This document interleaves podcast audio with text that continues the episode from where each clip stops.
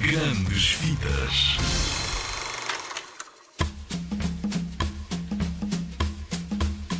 Já viste o livro da selva? O Mowgli é um menino que foi criado por lobos em plena selva, com a companhia do urso Balu e da pantera negra Bagheera. Sem nenhum contacto com humanos. Nenhum. Nem o mais pequeno. Nem um cabelo.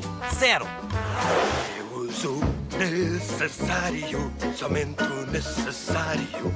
O extraordinário é demais. Eu digo necessário, somente o necessário. Por isso esta vida eu levo em paz. O menino é adorado por todos os animais, exceto pelo temido tigre Shere Khan, que o vê como uma ameaça e está decidido a matá-lo. Como o tigre ameaça a família de lobos, Mowgli decide afastar-se. Sabes como é que acaba este filme? Já o podes encontrar em todo lado em DVD ou no videoclube, com sorte no YouTube e com jeitinho no talho do Sr. Vitor.